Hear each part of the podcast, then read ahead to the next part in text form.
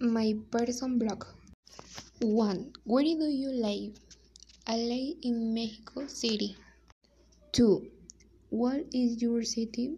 My city is very big, beautiful and cute. 3. What places are there in your city? In my city there are places like parks, museums and rustic places. 4. What activity can you do in your city? In my city we can carry out the activity we want because there are many places. 5.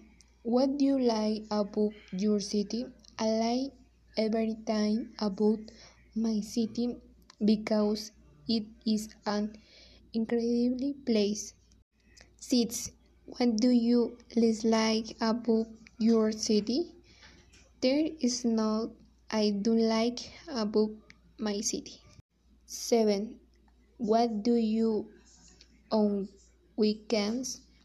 I set them with family and friends.